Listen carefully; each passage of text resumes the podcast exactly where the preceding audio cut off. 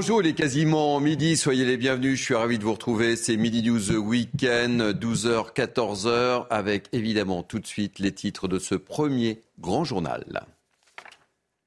À la une de cette première partie, on va revenir sur la colère qui ne cesse de monter après l'utilisation du 49.3 sur la réforme des retraites. Encore des incidents hier soir sur Paris, mais également en région. Dans ce journal, on évoquera aussi l'inquiétude des policiers face à ces violences. L'un d'entre eux témoigne sur notre antenne. Dans cette édition, on évoquera également cette évolution inquiétante. Le trafic de stupéfiants touche aussi les zones rurales. On ira dans les Deux-Sèvres. Nous sommes le 18 mars et la sécheresse est d'ores et déjà présente dans plusieurs départements. On ira à Perpignan. Un viticulteur a tout simplement décidé de solliciter l'Église. Une procession religieuse va être organisée cet après-midi pour implorer la pluie. On sera avec lui. Enfin, pour terminer, on parlera vélo. Le vélo connaît un véritable essor. Il fait émerger de nouveaux métiers. Le reportage dans ce journal. Je suis donc très heureux de vous retrouver avec moi ce matin, Naïma Mfadel, essayiste. Bonjour Thierry. Vous m'avez manqué la semaine dernière. Bah, écoutez, vous aussi. Kevin Bossuet, professeur d'histoire. Ravi de vous accueillir, Kevin. Michael Sadoun, en deuxième partie. Ravi de vous accueillir également. Et euh, Harold Iman, spécialiste des questions internationales. Non seulement il y avait euh, les bretelles, maintenant il y a la pochette. Très élégant, Ah, mon cher Harold. Place.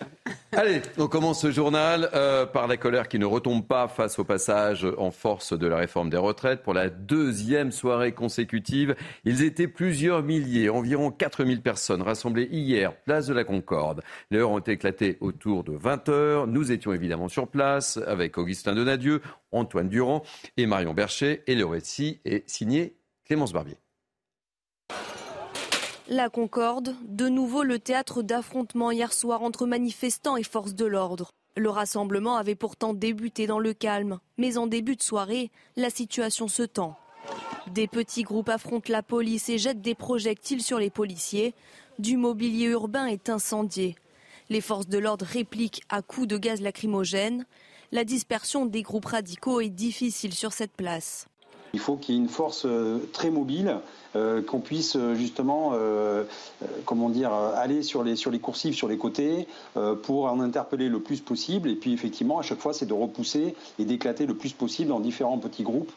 Malgré des heures, les manifestants sont déterminés à se mobiliser quotidiennement. Pourquoi on comprend la colère? Parce que c'est un, c'est une réforme qui est passée à force. On écoute, on évite, on évite un vote. On n'écoute pas le Parlement, mais en tout cas, il faut monter d'un cran. On va pas lâcher pour autant et on va continuer à montrer qu'on n'est pas qu'on n'est pas d'accord avec cette réforme. Et même si ça doit prendre des semaines, on, on sera là place de la Concorde ou place de l'Étoile ou peu importe où il faut. Même si la jeunesse elle est là, elle est mobilisée, mais il faut que faut qu'elle se politise encore plus, faut qu'elle se renseigne sur les sujets qui sont vraiment importants. Le calme est revenu sur la place de la Concorde aux alentours de 22 heures. 61 personnes ont été interpellées.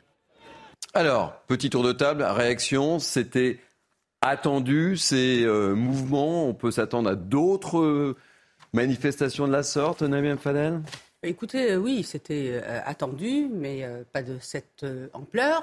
Et je crois que si on a aujourd'hui ces manifestations extrêmement graves et qui mettent en- à mal la République, c'est parce que aussi ils ont, été attisés par des prises de position de certains politiques qui euh, aujourd'hui, euh, en toute responsabilité, ou j'allais dire en toute irresponsabilité, se mettent à demander à ce qu'il y ait euh, le chaos dans ce pays. C'est quand même extrêmement grave. Regardez les discours que tient M. Mélenchon, regardez le discours que tient euh, LFI. C'est extrêmement grave parce que regardez les images qu'on a, regardez les images qu'on envoie euh, euh, au monde entier.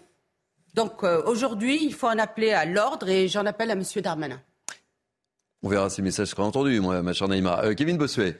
Oui, je, je crois qu'il ne faut pas tout mélanger. Il faut faire une différence entre la France populaire qui souffrent et qui contestent cette réforme et les gens qu'on a vus hier euh, sur euh, la place de la Concorde. Hier, en fait, on a vu la fine fleur de l'extrême gauche. Il y avait en effet des Black Blocs, il y avait en effet des militants euh, antifa, des gens qui n'étaient là que pour casser, qui voulaient finalement briser l'ordre républicain pour mettre en place une, une, révolution insurrectionnelle. Donc après, il est certain que cette réforme n'est pas passée au sein des milieux populaires, ça été extrêmement brutal. Les gens, en fait, se sentent dépossédés. On voit bien qu'ici, la démocratie est véritablement euh, euh, malade. En plus, c'est un immense gâchis pour Emmanuel Macron, parce que quand on regarde les sondages, les Français étaient pour une réforme des retraites, mais certainement pas celle-ci avec euh, une telle méthode. Donc bon courage maintenant Emmanuel Macron pour mmh. essayer de, de, de, de, continuer son quinquennat. Ça va être très compliqué parce que la France n'a jamais été aussi fracturée.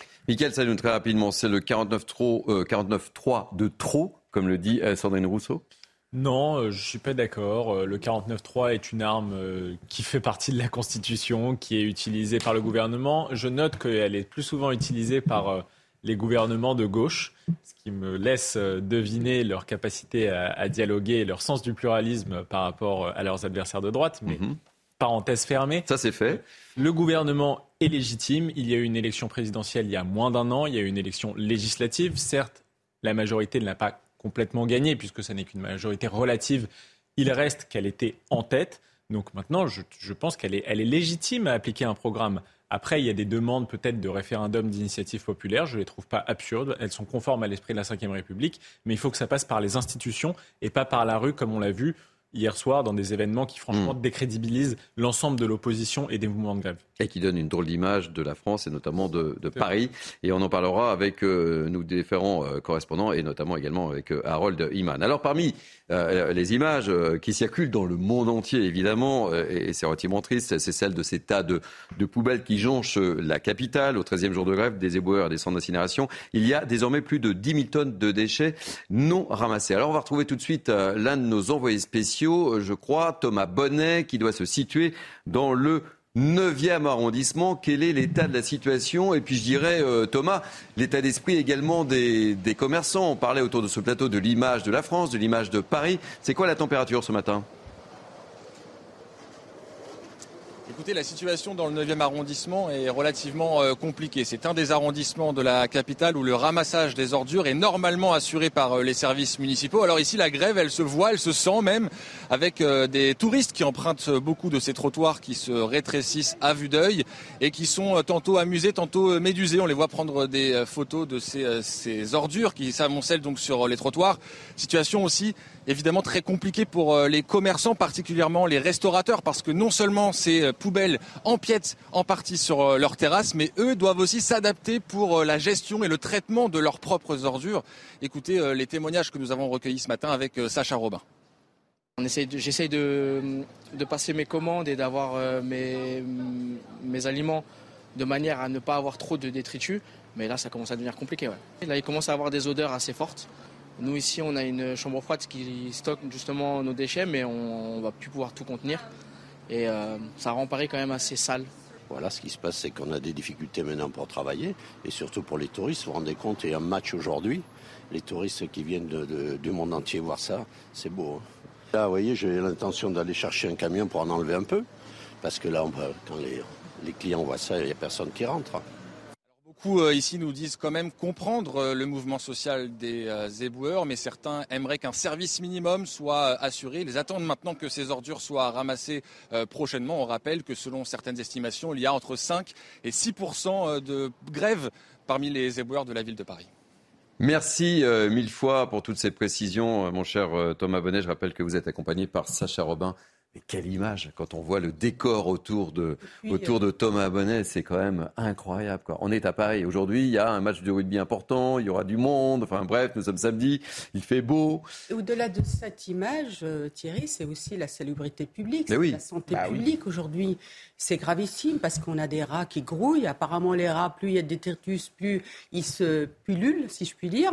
Donc euh, effectivement, il y a quand même quelque chose de grave et ça engage aussi, et ça on ne le dit pas assez, la responsabilité de de, la, de, la, de Madame le maire, parce que c'est elle qui a cette responsabilité de la propreté et justement de la santé publique dans sa ville.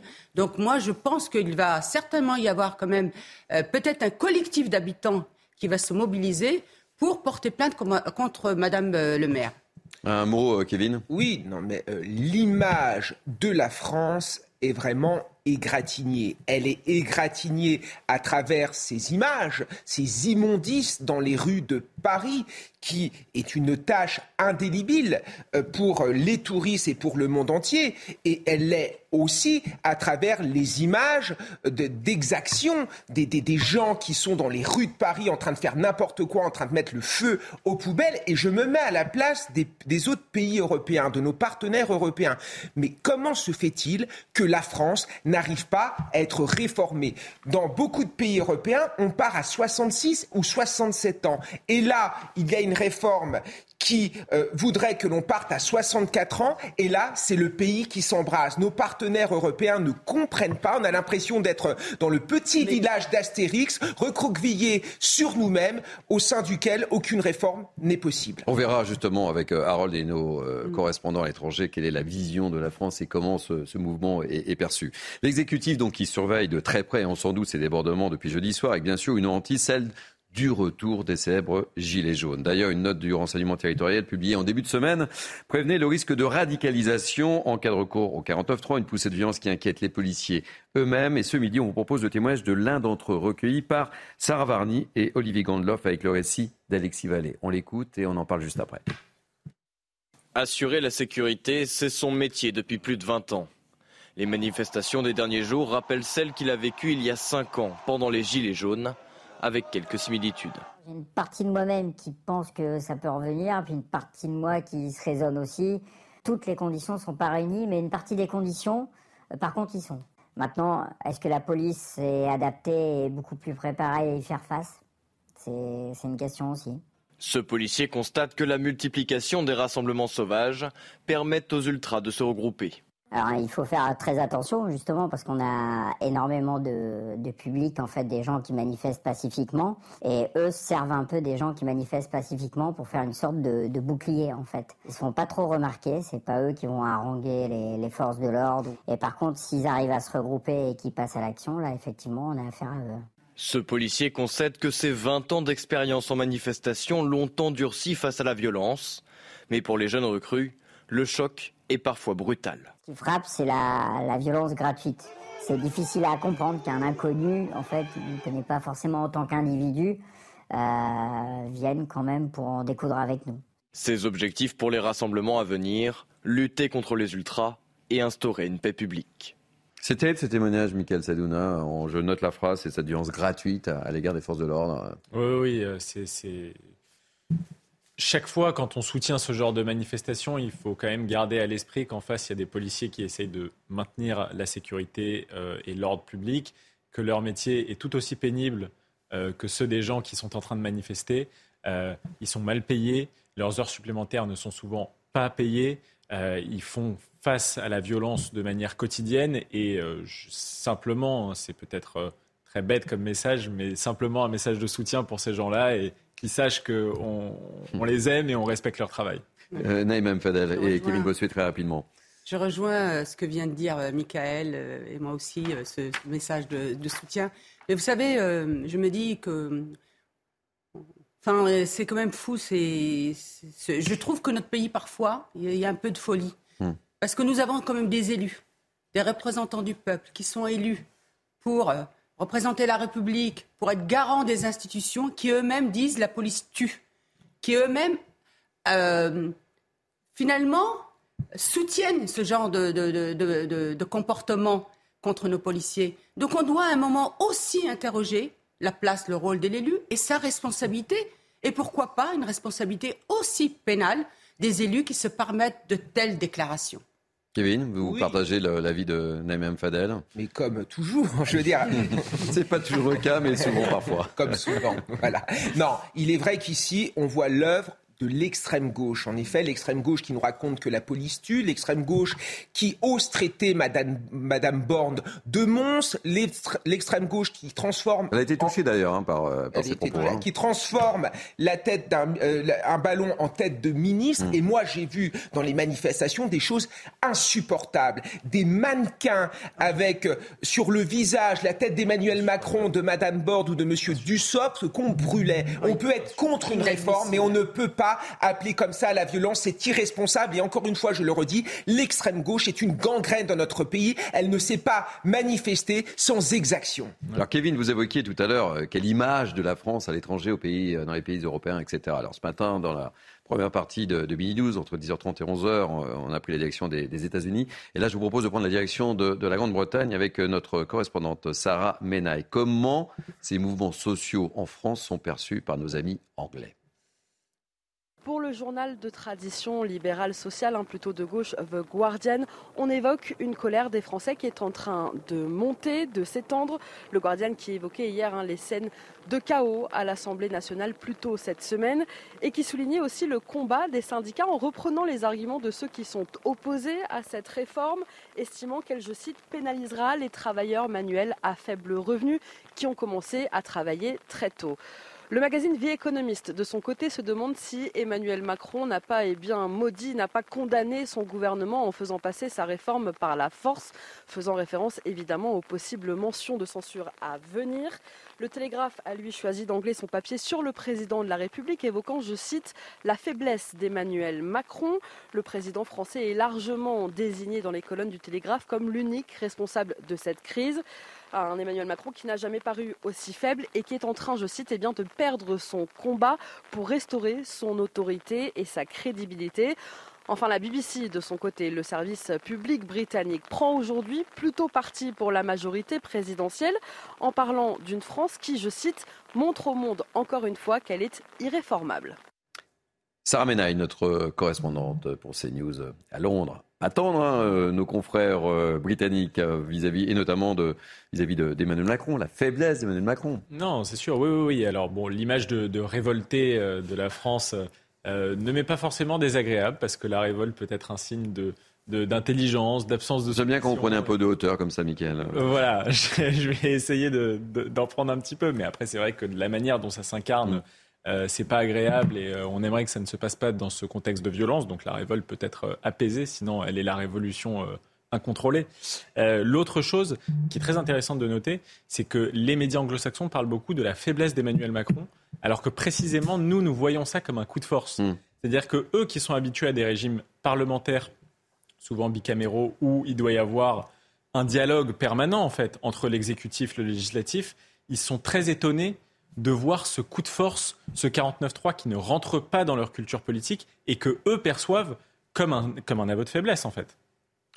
Un mot sur euh, l'analyse et le regard de, nos amis britanniques, Kevin, ou euh, très rapidement. Hein. Je, pense que dans les pays de l'Est, on doit beaucoup rire, parce que M. Macron était celui qui donnait le plus de leçons aux dirigeants polonais ou encore à Viktor Orban en les traitant d'affreux dictateurs. Et aujourd'hui, qui fait un coup de force au sein de la démocratie française? C'est bien M. Macron qui a menti aux Français, par exemple sur les 1200 euros? Enfin, c'était incroyable. On a dit il y a une bonne partie des retraités qui euh, touchera 1200 euros, sauf qu'on se rend compte qu'à la fin, c'est une extrême minorité. Donc, à un moment donné, c'est évidemment l'image d'Emmanuel Macron qui est touchée sur la scène européenne, mais également sur la, sur la scène mondiale. Il serait bien que M. Macron arrête de donner des leçons à la terre entière et se concentre sur ce qui se passe au sein de son pays. Non, mais là, au-delà de ça, euh, amis, c'est qu'aujourd'hui, euh, ce qu'on voit, c'est que c'est une révolte dans, dans le chaos.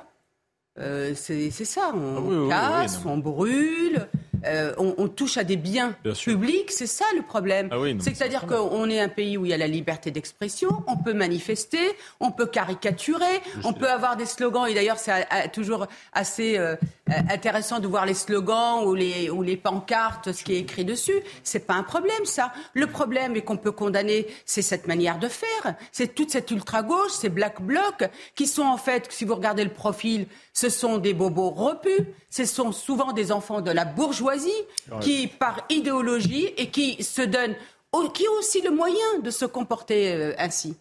Allez, on enchaîne. Cette évolution inquiétante dont je vous parlais dans les titres du trafic de stupéfiants. Auparavant, il se concentrait, vous le savez, autour des grosses et des grandes agglomérations.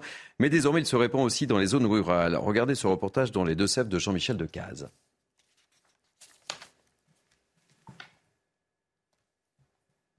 Qui va arriver. Donc, en fait, ça touche les communes. Et voilà, Jean-Michel Decaze. Dans les Deux-Sèvres, le trafic de stupéfiants a augmenté de 32% entre 2021 et 2022. Chiffre impressionnant qui inclut les consommateurs verbalisés. Ces 15 derniers jours, la gendarmerie a opéré d'importantes saisies dans des petites communes de l'ecstasy, 25 kilos de cannabis sur Oléron, puis 2,5 kg à Bressuire, accompagné de 18 arrestations. On y trouve aussi des drogues dites dures comme l'héroïne ou la cocaïne. Euh, du trafic lui-même, euh, entretenir le trafic de drogue en consommant, c'est aussi déstabiliser euh, des quartiers entiers. C'est le cas dans cette commune de 7300 habitants près de Niort, Saint-Mexan-l'École. Là aussi, comme dans les grandes villes, le hall de ce petit collectif a été squatté. On voit les billets et puis les, petits trucs qui passent de main en main, voilà. À la vue de tout le monde dehors? Oui, à la vue de tout le monde. Si on les laisse tranquilles, euh, voilà, ils, vous laissent tranquilles, quoi. Pour gêner les dealers, le maire de Saint-Mexan organise des événements pour occuper l'espace public. On fait des animations euh, sportives et culturelles le mercredi après-midi pour en, limiter euh, les, voilà, occuper l'espace. Il y a effectivement moins de dealers, disent les habitants.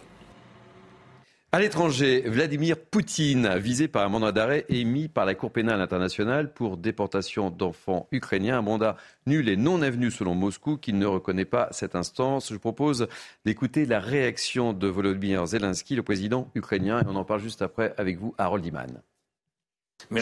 La Cour pénale internationale a émis un mandat d'arrêt contre Poutine. Une décision historique à partir de laquelle la responsabilité historique commencera. Le chef de l'État terroriste et un autre responsable russe sont officiellement devenus suspects d'un crime de guerre, la déportation d'enfants ukrainiens. Bon, Harold, vous êtes notre spécialiste. C'est important ce qui se passe. En fait, euh, qu'est-ce que risque Vladimir Poutine?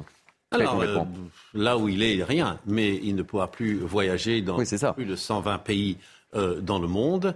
Et il y a des pays qui ne sont pas signataires du statut de Rome qui régit la Cour pénale internationale, dont les États-Unis. Mais les États-Unis ont dit qu'ils respecteraient et la même chose pour l'Ukraine qui n'avait pas signé, elle respectera euh, ce, mandat d'arrêt. Donc euh, il ne peut pas aller vraiment très très loin. Et en plus, c'est la personne la plus éminente au monde qui ait jamais été inculpée par cette cour, qui a fait beaucoup, beaucoup de chefs d'État africains pour des génocides euh, divers. Et là, c'est le procureur qui s'est autosaisi, qui est, allé, qui est allé en Ukraine, qui a commencé son enquête et qui a trouvé que le dossier des enfants déportés, des orphelinats en Ukraine, pour être distribués dans des familles russes était le plus facile à poursuivre dans l'instant et il a commencé par là. Merci Harold. On reviendra évidemment sur cette information dans le courant de la journée. On va prendre maintenant la direction de Perpignan. Pourquoi Perpignan, me direz-vous? Eh bien parce que les Pyrénées-Orientales, euh, comme certains départements français, souffrent déjà de la sécheresse. Et à Perpignan, un viticulteur a demandé à la cathédrale d'organiser une procession pour implorer la pluie. Euh, cette procession est prévue cet après-midi et ce viticulteur est avec nous. C'est Georges Puig. Soyez le bienvenu. Est-ce que j'ai bien prononcé votre nom, Georges Puig? Oui, oui, ça va. Bon, alors expliquez-moi un petit peu. C'est euh, qu'est-ce qui vous a pris euh, d'implorer l'Église? Et qu'est-ce qui va se passer? J'étais au barrage de Vinça il y, a, un mois exactement, le 18 février.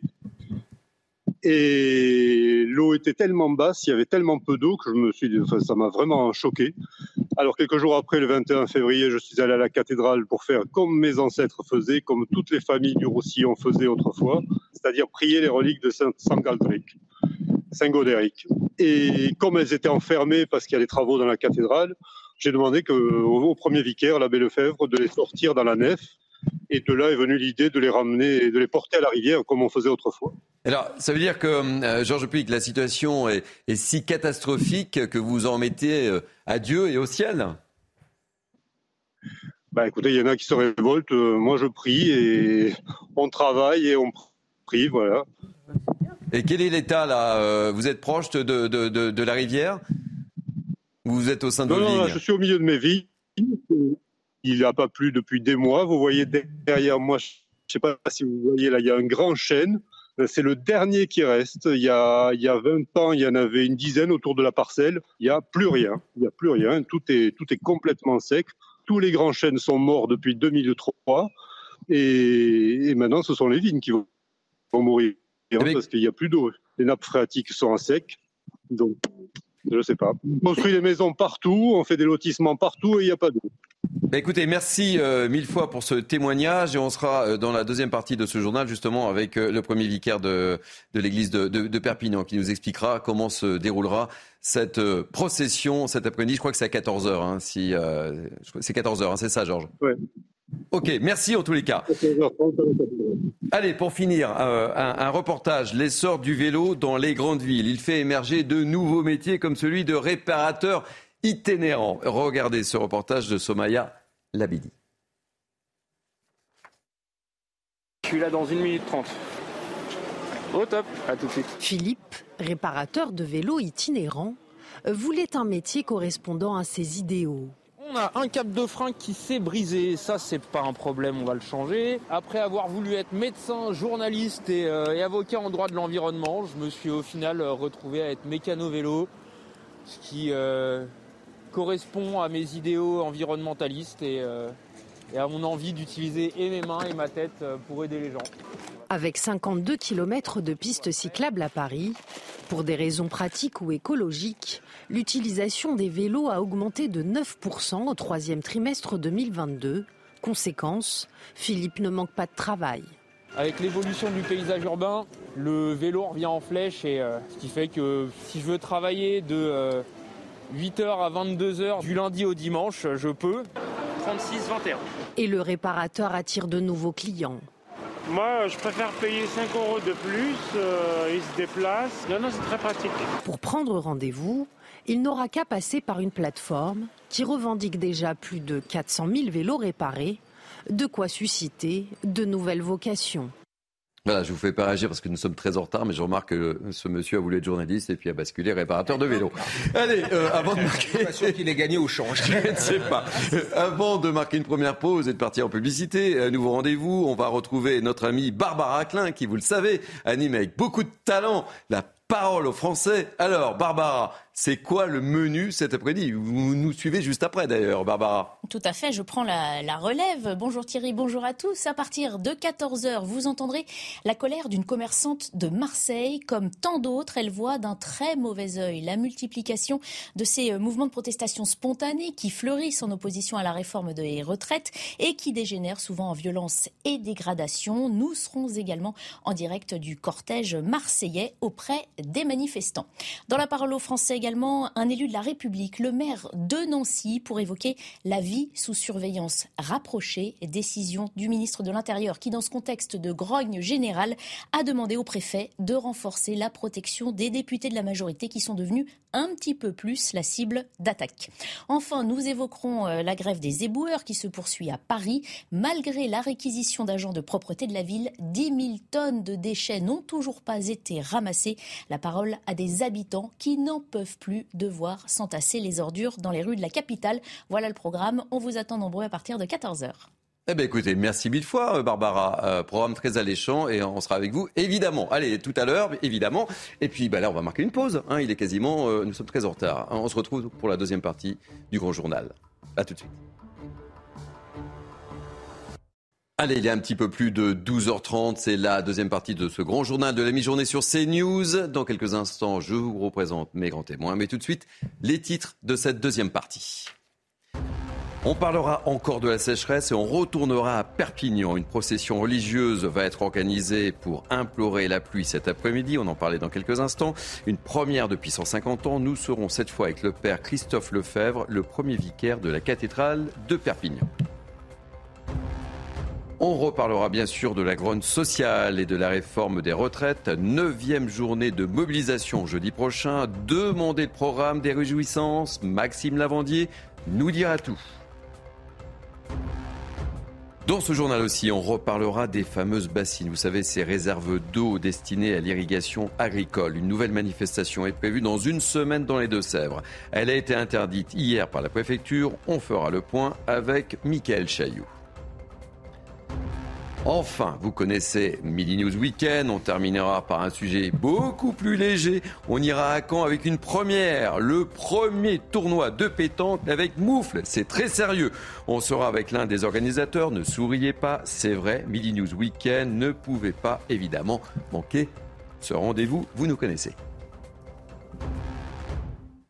Toujours avec moi autour de ce plateau, Naïm Fadel, Kevin Bossuet, Michael Sadoun et Harold Iman. On va donc commencer euh, cette dernière partie du Grand Journal et on va parler d'un sujet toujours aussi préoccupant, la sécheresse qui touche un grand nombre de départements et notamment les Pyrénées-Orientales. On, en a on en a parlé dans la première partie de ce journal. À Perpignan, un viticulteur, nous étions avec lui, a demandé à la cathédrale d'organiser une procession pour implorer la pluie.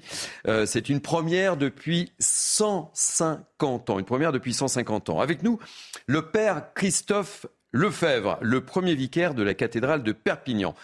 Soyez le, bienvenu, euh, Christophe Lefebvre. Dites-moi où vous vous trouvez très précisément d'abord. À l'instant où je vous parle, je me trouve euh, devant les, brancards qui ont été préparés, l'important, euh, le buste reliquaire de Saint Godéric, qui tout à l'heure à 14h30 quittera la cathédrale pour aller en procession jusque sur les berges de la Tête. Là-bas, nous, euh, eh l'emmènerons dans le lit de, la rivière de la Tête, qui est euh, qui a un niveau particulièrement bas en ce moment. Alors, Saint-Godéric, c'est un paysan du 9e siècle, devenu le, saint patron des agriculteurs catalans. Et c'était une vieille tradition chez vous dans votre région, hein, c'est cela? Voilà les, les de Saint-Godéric, qui est un paysan du 9e siècle, d'un petit village qui aujourd'hui est dans le département de l'Aude, eh bien, est entré dans l'histoire euh, du Roussillon avec l'arrivée de ses reliques en 1014 à l'abbaye de Saint-Martin du Canigou. Et depuis le XIe siècle, il y a eu euh, une grande tradition de procession euh, lors des épisodes de sécheresse, des calamités climatiques. Et donc, on faisait descendre les, reliques de Saint-Martin du Canigou, depuis le massif du Canigou, jusque dans la plaine du Roussillon et jusqu'à la mer, où elles étaient traditionnellement euh, immergées. Alors, nous ne pouvons plus immerger le, reliquaire, et donc, nous, symboliquement, eh bien, les, porteurs, qui sont des agriculteurs, eh bien, porteront les reliques de, Saint-Godéric au milieu de la tête pendant que nous chanterons les litanies pour supplier d'avoir enfin la pluie, puisque vous savez que notre département souffre particulièrement de sécheresse. Comment avez-vous réagi quand euh, ce viticulteur avec lequel nous étions en direct tout à l'heure est, venu vous voir? Tout a commencé par une prière privée devant les, reliques de Saint-Godéric qui sont depuis euh, la Révolution française qu'on à la cathédrale de Perpignan. Voilà, j'ai pris euh, très au sérieux cela. Euh, c'est une, une affaire de foi, de confiance en Dieu, et, nous les prêtres, eh bien, nous sommes là pour ça. Nous sommes un peu les, les, médiateurs entre la terre et le ciel, et nous savons que, eh bien, les saints qui sont auprès de Dieu sont nos intercesseurs.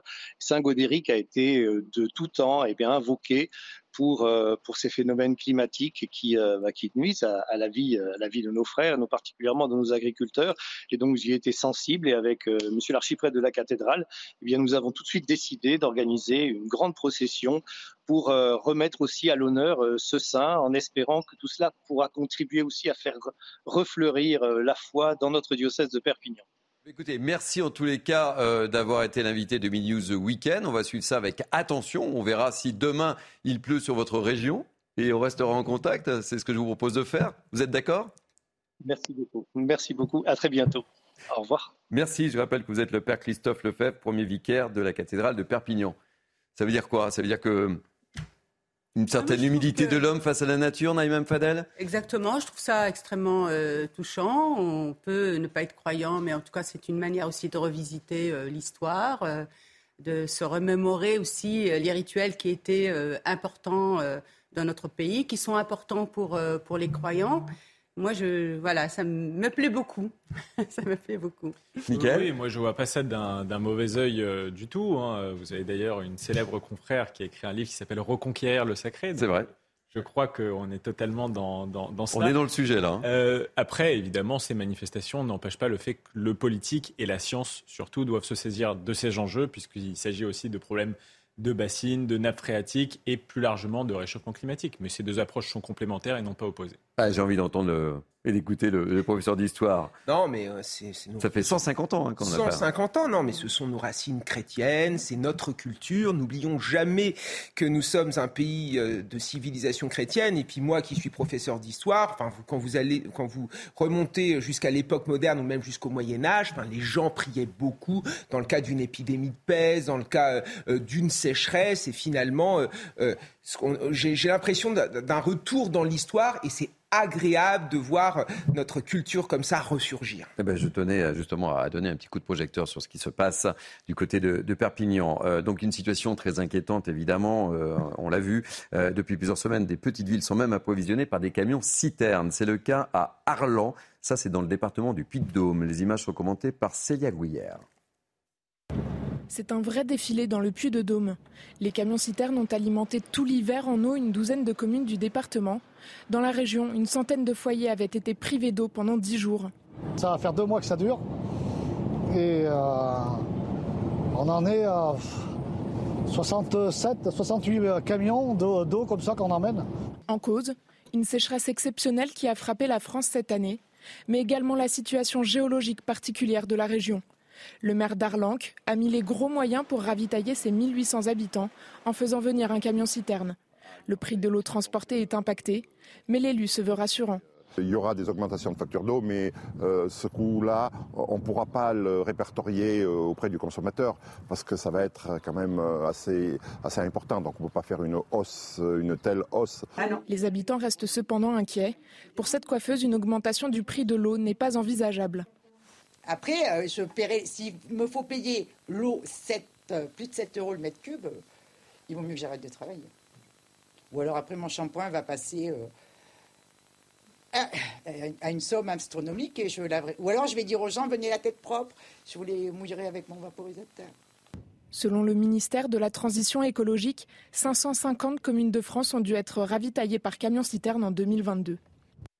Allez, on reparle de la réforme des retraites. Neuvième journée de mobilisation jeudi prochain. Ça sera le 23 mars. Et en attendant, tout au long du week-end, l'intersyndical appelle aussi à des rassemblements locaux. Euh, plusieurs secteurs ont rapidement annoncé de nouvelles actions. C'est le cas notamment euh, dans l'énergie, raffinerie, déchetterie, centrale nucléaire. Alors, qu'est-ce qui nous attend dans les prochains jours? Vous voulez connaître le programme? On va vous le donner. En fait, c'est Maxime Lavandy qui va vous le donner. On n'en est pas là, mais on est en train d'écrire un pan de l'histoire. Croyez-moi, les camarades.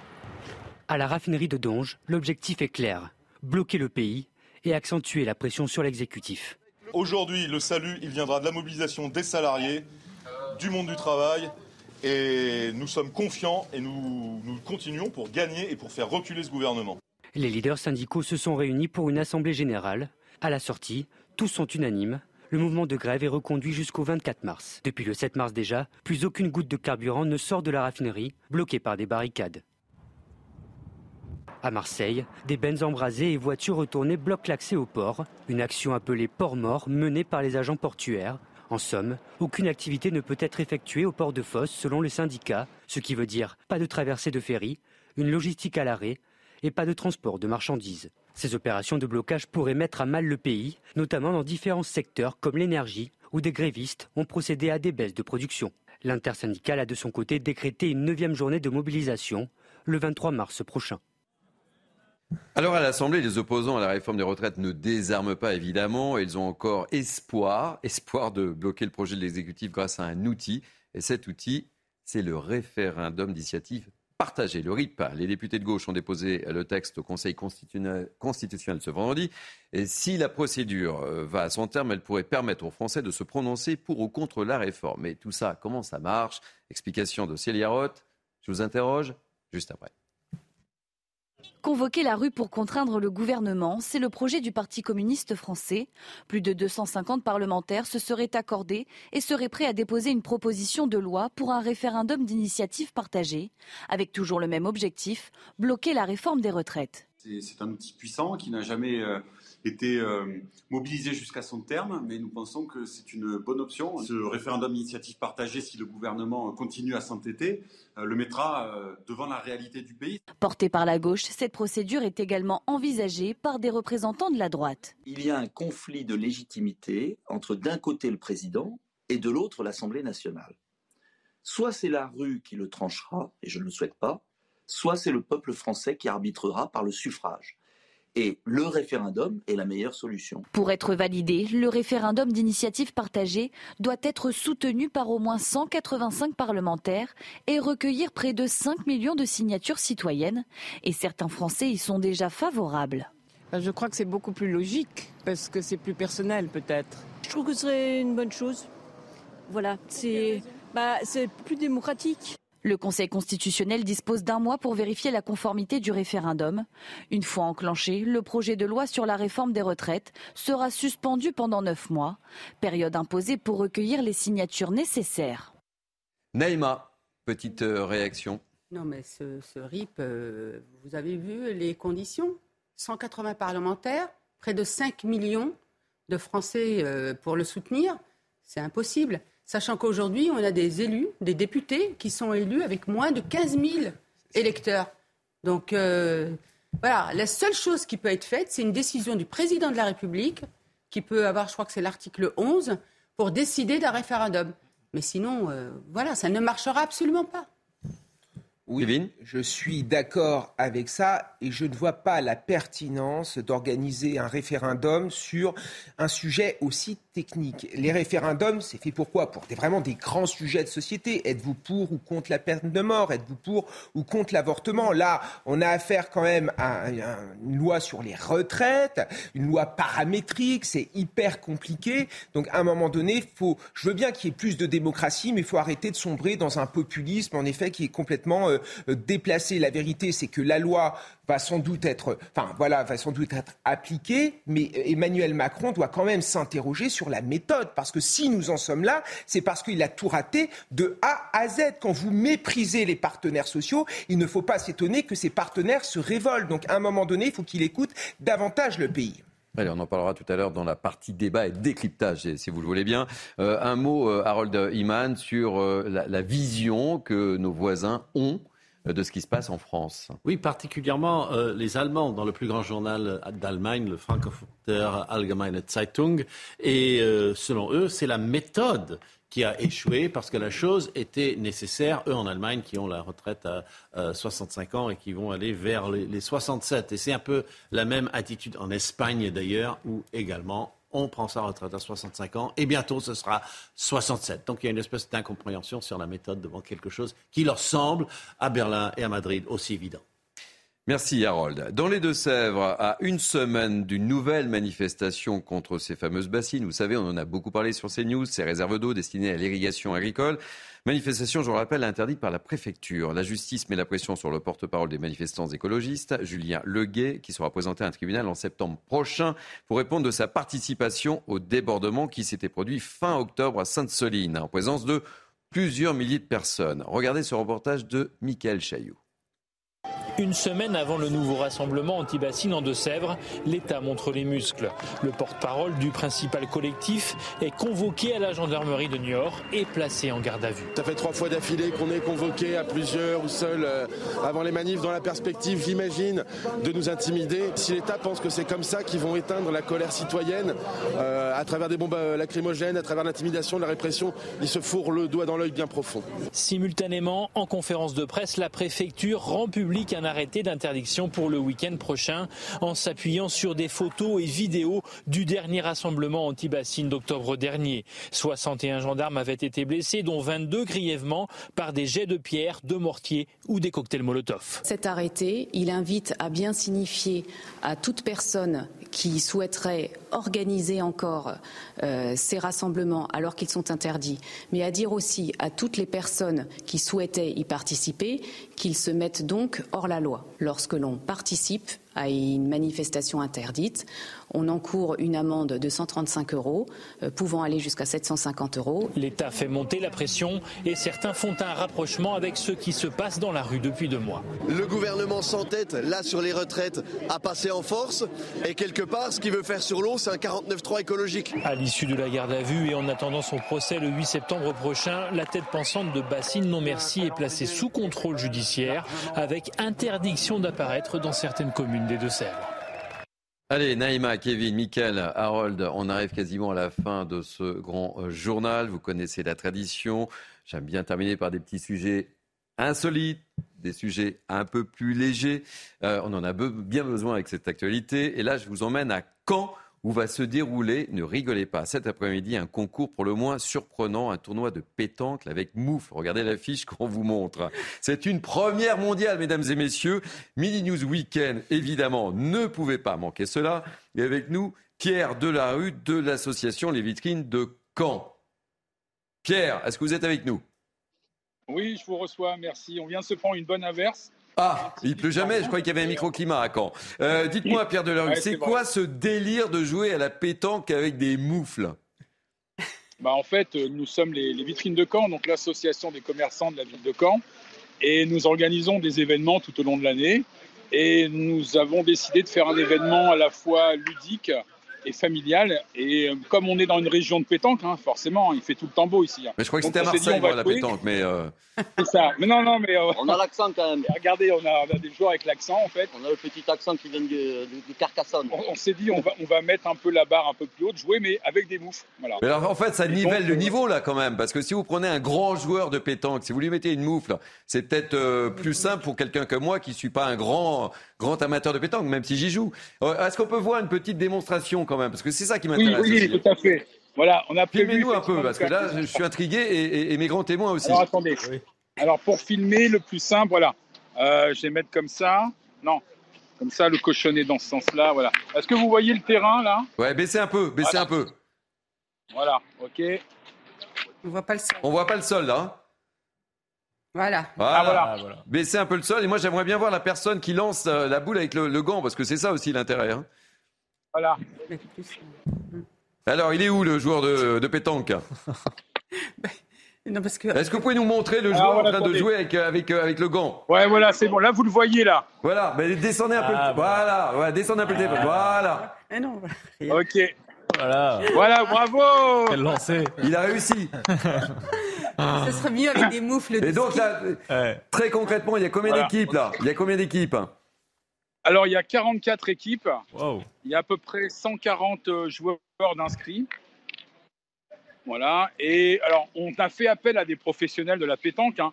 l'association des commerçants a fait un partenariat avec la SPTT euh, Caen qui nous a aidé à monter aussi ce projet. On peut les remercier parce que c'est important. Parce que moi, je n'ai pas de la notion, hein, pétanque, c'est pas mon truc, mais euh, voilà, on a vraiment un, on a eu un super accompagnement avec la SPTT Caen. Bon, ben formidable. Montrez-nous vos gants avant de vous quitter là. Vous avez les gants? Oui, mais. Formidable. Avec les boules? Avec les boules. Il faudrait des gants. voilà. Là. Ouais, ça n'a pas l'air simple. Hein. Bon, merci mille fois. J'avais envie de vous faire un petit coup de projecteur dans ce cas de mini news bah, week-end. Bon courage. Hein. Et puis de toute façon, il fait beau plusieurs fois par jour à Caen. Hein, c'est bien connu. C'est ça en fait. Vous savez que la, pluie, c'est le soleil de Normandie, hein, c'est bien connu. Voilà. Et, voilà. Et vous n'êtes pas chauvin du tout. Merci euh, mille fois Pierre Delarue. Je rappelle que vous êtes euh, membre de l'association Les Vitrines de Caen. Ça vous a plu? Oui, Kevin, oui, oui, j'ai envie de Harold, j'ai envie de On va tous essayer après l'émission. mais non, mais je vous assure, hein, c'est une première mondiale et on ne pouvait pas ne pas vous montrer cette première mondiale dans le cadre de Mini News Weekend. Bravo, magnifique. Voilà, allez, ainsi se termine euh, ce grand journal de la mi-journée sur CNews. On se retrouve euh, dans quelques instants pour la dernière partie, la partie décryptage, analyse et évidemment, on reviendra, vous savez quoi sur les réformes des retraites, mais pas que. Allez, à tout de suite. C'est un petit clin d'œil du Mini News. La pétanque avec des gants. Soyez les bienvenus, c'est Mini News Weekend, dernière partie. Vous savez, c'est la partie débat, la partie analyse, la partie décryptage avec nos grands témoins. Beaucoup de sujets aujourd'hui, mais avant de vous présenter ces grands témoins, place à l'info avec Michael Dos Santos. Après la faillite de la Silicon Valley Bank et les difficultés de Crédit Suisse, la Fédération bancaire française se veut rassurante. Aucun risque de contagion dans l'Hexagone. Les établissements français sont solides.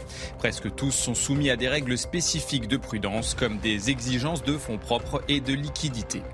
Plus de 2 tonnes de tabac de contrebande saisies aujourd'hui en région parisienne. Les 750 000 euros de cartouches de cigarettes étaient stockés dans un parking souterrain à Orly. Deux hommes de nationalité polonaise ont été interpellés alors qu'ils s'apprêtaient à livrer la marque Et puis léger mieux dans les transports ce week-end. Dans les gares prévoyez 4 TGV sur 5, 3 TER sur 5 et une amélioration du trafic en Ile-de-France. Côté euh, ciel, les perturbations sont prévues uniquement pour lundi. La Direction générale de l'aviation civile a demandé l'annulation de 30% des vols à Paris-Orly et 20% à Marseille-Provence. Voilà, tout de suite, le sommaire de cette dernière partie de Midi News Weekend. À la une donc, la réforme des retraites toujours et encore. La colère se poursuit après le recours du gouvernement au 49-3. Débordement hier soir encore à Paris, place de la Concorde, mais aussi à Strasbourg et à Lyon. Et on en débat avec nos grands témoins. À l'Assemblée, l'opposition ne désarme pas. Les députés de gauche ont encore espoir de bloquer le projet de réforme grâce à un outil, le RIP, le référendum d'initiative partagée. Bonne ou mauvaise solution? On en parlera aussi. Dans ce journal, dans cette émission, on évoquera également une évolution inquiétante du trafic de stupéfiants, notamment dans les zones rurales. On ira dans les Deux-Sèvres avec un reportage de Jean-Michel Decaze. Enfin, à la fin de ce Mini News Weekend, on terminera par un sujet plus léger. Vous me connaissez avec cette actualité, on en a besoin. On aura une invitée, une championne, je vous dis bien une championne. La championne de France de vitesse de tricot, Catherine Bouénard. 242 mailles en 3 minutes, mesdames et messieurs. C'est News, elle essaiera de battre ce record. Voilà, je suis ravi de vous retrouver pour cette dernière partie. Je vois, je suis ravi d'accueillir Augustin Donadieu qui sourit à l'idée. je ne vais pas vous faire réagir sur les tricots évidemment, mais on parlera politique avec vous évidemment, quoique, on ne sait jamais. Notre spécialiste politique, avec moi toujours Naïma Mfadel, ravi de terminer cette émission avec vous. Euh, Kevin Bossuet, euh, Mickaël Sadoun, deux heures et demie pour vous hein, aujourd'hui. Hein. Ouais. Mais avec, vous, ça passe en un éclair. C'est formidable. Et puis, Marc Varno, chef d'entreprise. Ravi de vous accueillir. Vous avez plein de choses à dire, évidemment. Je vous ai vu hier soir avec Olivier euh, Ben Kemoun. Et puis on, accueillera également Noémie Souls pour parler de la protection de nos élus. Alors, la colère, vous le savez, ne, ne, retombe pas face au passage en force des réformes des retraites pour la deuxième soirée consécutive. Ils étaient plusieurs millions, environ 4000 personnes rassemblées hier soir place de la Concorde. Augustin, vous y étiez évidemment, vous allez nous en parler tout à l'heure. Il y avait également Antoine Durand et il y avait également Marion Berchet. On voit tout ça avec euh, Clémence Barbier et on en parle tous ensemble juste après. La Concorde, de nouveau le théâtre d'affrontements hier soir entre manifestants et forces de l'ordre. Le rassemblement avait pourtant débuté dans le calme, mais en début de soirée, la situation se tend. Des petits groupes affrontent la police et jettent des projectiles sur les policiers. Du mobilier urbain est incendié. Les forces de l'ordre répliquent à coups de gaz lacrymogène. La dispersion des groupes radicaux est difficile sur cette place.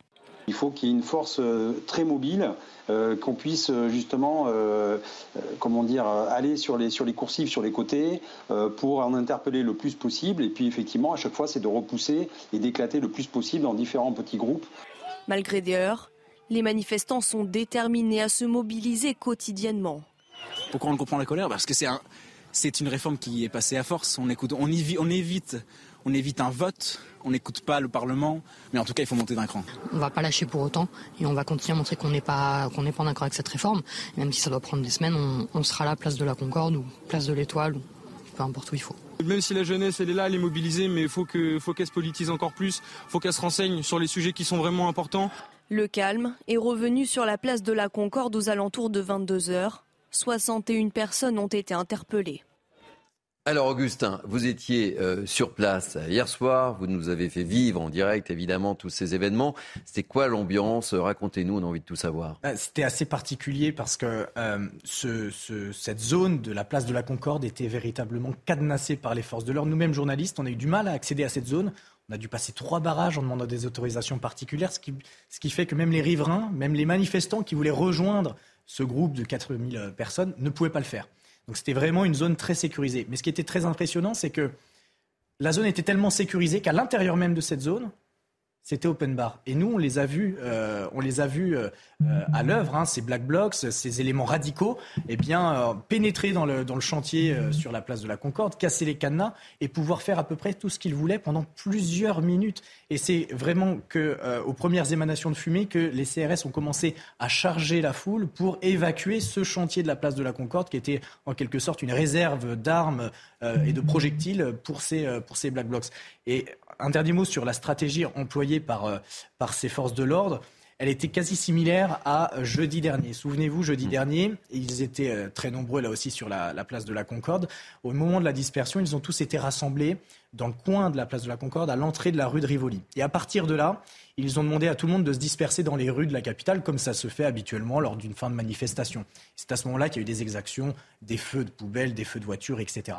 Et là, la stratégie hier soir était tout autre, c'est-à-dire qu'on a menacé de la même façon tous les éléments radicaux, tous les manifestants dans un même coin. Ils ont été encerclés par les forces de l'ordre avec des camionnettes, avec des, hommes en armes, hein, bien sûr. Mmh. Et à partir de là, ça a duré 45 minutes au moins. Les forces de l'ordre procédaient à des charges par petits groupes de 10, de 10 fonctionnaires et allaient prélever dans les éléments radicaux tous ceux et celles qu'ils avaient repérés auparavant. Et là, c'était très impressionnant parce que véritablement, plus personne ne pouvait bouger.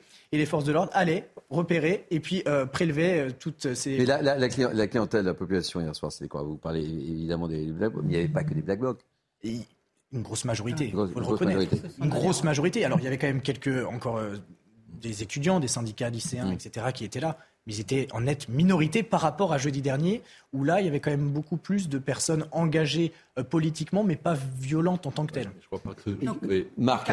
Alors, je, crois que, par rapport à, d'autres manifestations, je, on a, je crois qu'on a tendance à utiliser le terme de black bloc pour, pour, pour désigner systématiquement les mm. casseurs.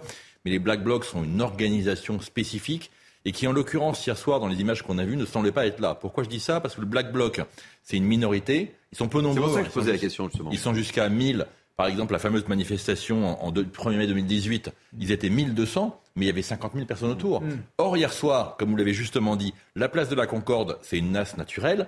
Ils étaient entre 2500 et 5000 suivant le moment. Donc pour eux, c'était un piège total. Le deuxième élément, le deuxième élément, c'est qu'on l'a vu sur les images à plusieurs reprises, beaucoup de, beaucoup de, manifestants, des jeunes, n'étaient même pas masqués et étaient habillés de façon reconnaissable. Et ça, c'est typiquement l'anti-ADN des Black Blocs. Les Black Blocs sont tous habillés pareil pour ne pas pouvoir être identifiés. Ils ont été agrégés, en fait. Ils ont été agrégés aussi d'autres mouvements euh, de l'ultra-gauche et notamment à l'appel de l'extrême gauche, il faut, il faut le dire.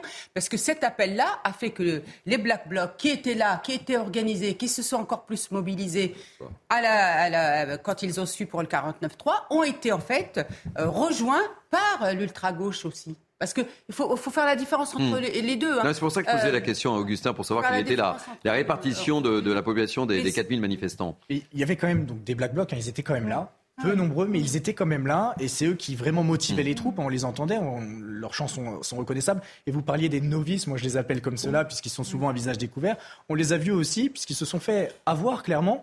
Typiquement, à un moment donné, euh, sur cette place de la, de la Concorde, il y a des barrières de chantier avec des containers, des, des pavés, etc. Et ces novices sont allés à l'intérieur et piochaient un petit peu dans tout euh, euh, le matériel de chantier sans voir qu'en fait une charge de CRS arrivait sur eux. Et donc, ils ont été ah complètement pris en tenaille. Et, ces personnes-là ont été extraites, évidemment, de la mobilisation. Alors, ce que, comme le disait euh, Sandrine Rousseau, le 49-3 de trop, est-ce qu'on peut s'attendre à des embrasements comme ça tous les soirs? Nous sommes samedi soir, euh, lundi soir, mardi soir. Euh, quel est votre regard?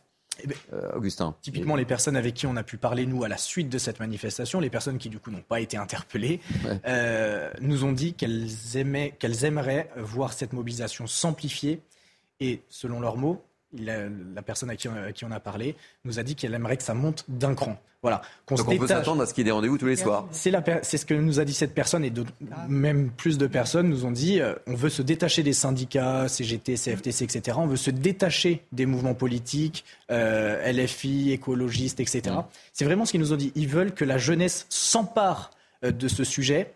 Et ils nous ont cité un exemple, c'est Rennes cet exemple est revenu tout le temps dans la soirée. Ils nous ont dit, Rennes, ils ont fait un travail magnifique, c'est-à-dire qu'ils étaient très peu nombreux. Mais ils Rennes, depuis très longtemps, hein, ils, ont, pour, euh, ils ont fait beaucoup parler. Je peux, je peux vous en parler. Euh, petit tour de table, peut-être, Michael, sur euh, cette notion d'embrasement, c'est ce que, ce que vient de nous dire Augustin, cette volonté, effectivement, cette volonté, pardon, qu'il y ait un embrasement tous les, tous les soirs bah, La seule chose que je pourrais dire, c'est qu'il faut la combattre très farouchement, parce qu'elle serait légitime s'il n'y avait pas d'armes institutionnelles, mais là, il y a le, la motion de censure. Euh, qui peut être voté, qui permet de renverser le gouvernement pour peu que les oppositions se mettent d'accord. Euh, on a quand même une Assemblée nationale qui est aujourd'hui plus représentative de la diversité des opinions politiques dans le pays.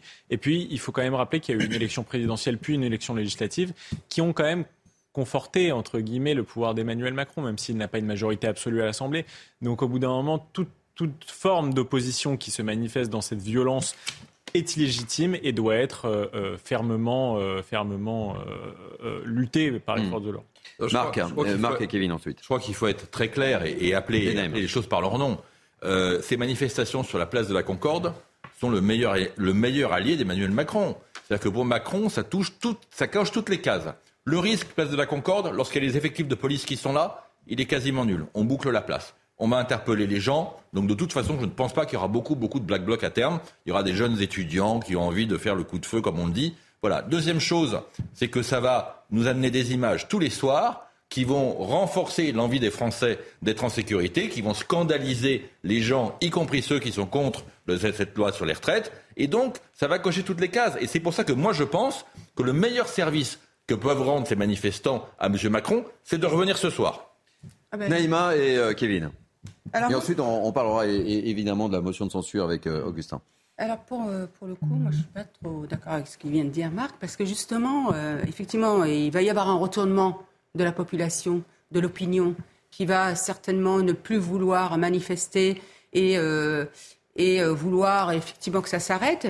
Mais en ne recevant pas les syndicats la semaine dernière, le président de la République, finalement, a raté le coche de pouvoir en fait apaiser les choses et à donner du crédit à cette radicalité. Parce que le problème, c'est que les syndicats aujourd'hui sont délégitimés, vont être délégitimés, délégitimés pardon. Et, et ça va être les branches beaucoup plus radicales qui vont vouloir aller dans le coup de poing et beaucoup plus, effectivement, en découdre. Et je, pèse mes mots mm. avec la République. Et c'est ça l'inquiétude qu'il faut avoir aujourd'hui. Même si à un moment où je vous rejoins, Marc, ça va finir par s'arrêter. Mais ça va faire du mal au pays. Allez, priorité au, direct, hein, euh, parmi les images qui circulent dans le monde entier, dont on parlait tout à l'heure, évidemment, euh, ce sont ces poubelles qui jonchent la capitale. Au 13e jour de grève euh, des éboueurs et des centres d'incinération, il y a désormais plus de 10 000 tonnes de déchets non ramassés. Et, au milieu de tout cela, on va retrouver Thomas Bonnet et Sacha Robin, nos envoyés spéciaux. Vous êtes toujours dans le 9e arrondissement, dans un décor magnifique, mon cher Thomas. Quel est l'état d'esprit là? Écoutez, je suis même sur le boulevard Montmartre, quartier ô combien euh, touristique de la ville de Paris, et je crois que les images euh, parlent d'elles-mêmes avec donc ces euh, tas d'ordures qui jonchent les trottoirs parisiens. On voit les touristes tenter de se frayer un chemin entre les sacs poubelles, se pincer le nez. Certains prennent des photos pour immortaliser l'instant. Ils sont un peu médusés, il faut bien le dire, sur la situation des ordures à Paris. Alors ça a un impact très concret dans le 9e arrondissement parce que c'est un des arrondissements de la capitale où le ramassage est normalement assuré par les services municipaux alors la grève ici, elle a un impact considérable.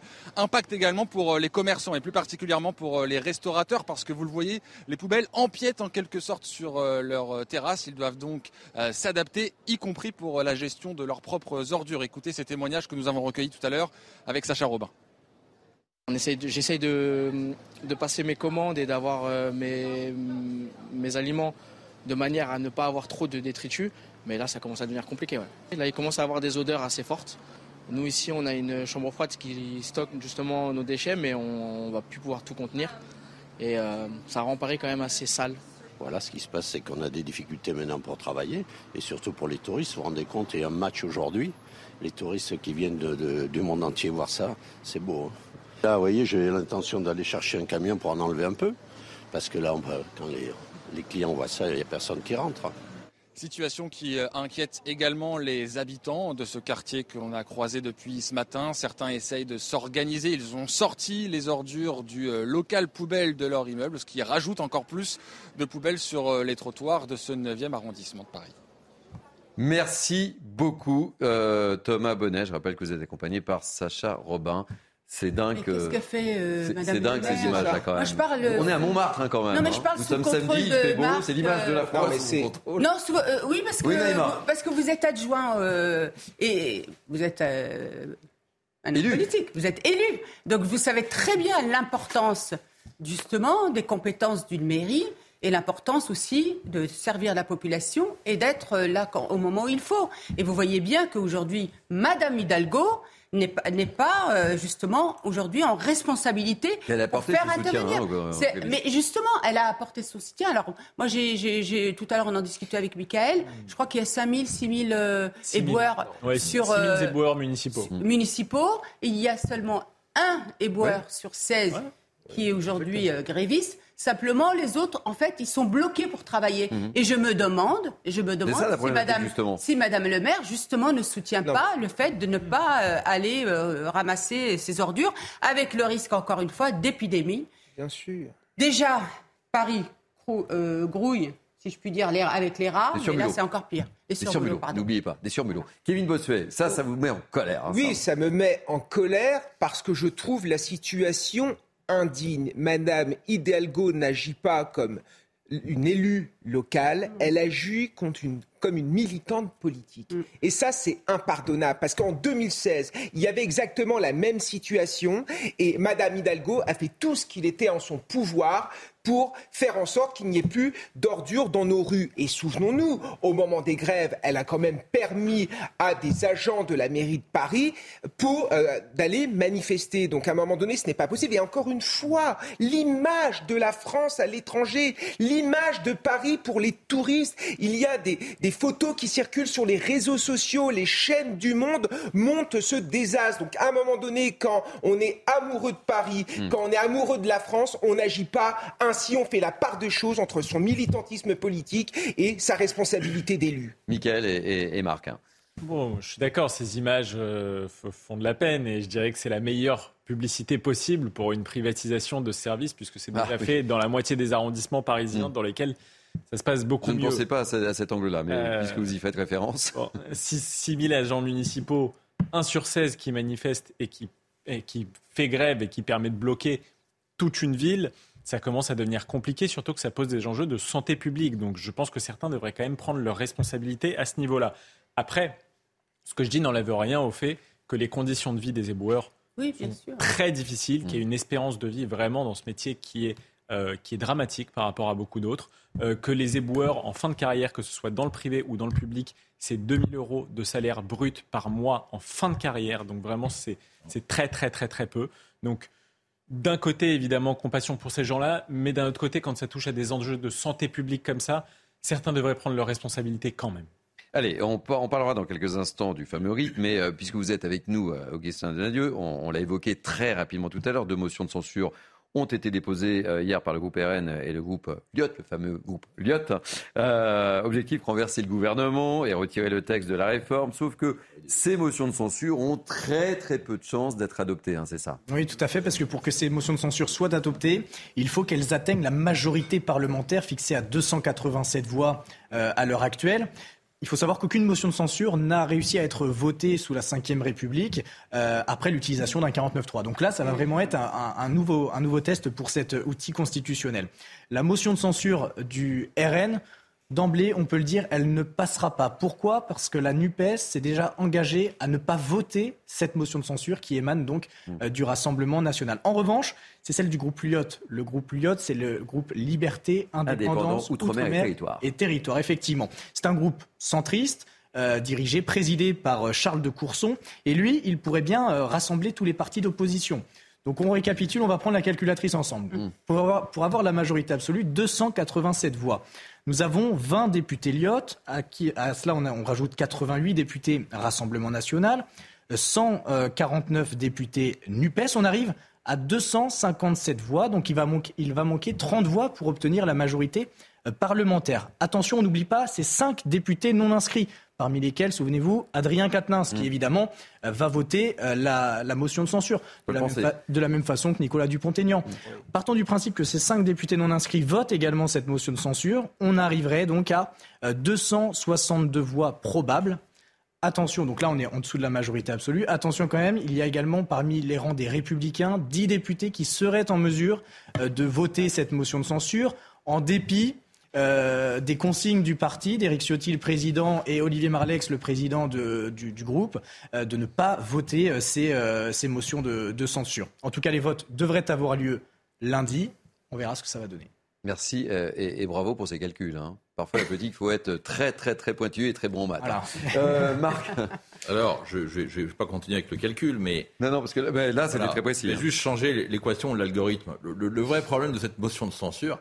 Là, on atteint des niveaux au niveau de l'analyse politique. Voilà, qu'en réalité, en réalité, le vrai souci, c'est qu'il y a une immense majorité des députés, à l'exception peut-être des ceux du, RN, qui ont juste peur de jamais être réélus si, euh, si jamais la motion de censure mmh. devait passer. Mmh. Donc la logique politique, et c'est là où on va retrouver euh, nos, élus, qui ont souvent euh, beaucoup plus d'ambition que de conviction, la logique politique, elle passera après le risque d'éventuellement de ne pas être réélu. D'où ces discussions euh, en off entre eux, où le RN propose à divers députés de ne pas proposer quelqu'un, pas, pas présenter quelqu'un contre eux, si jamais il devait y avoir des solutions, etc., etc. Oui.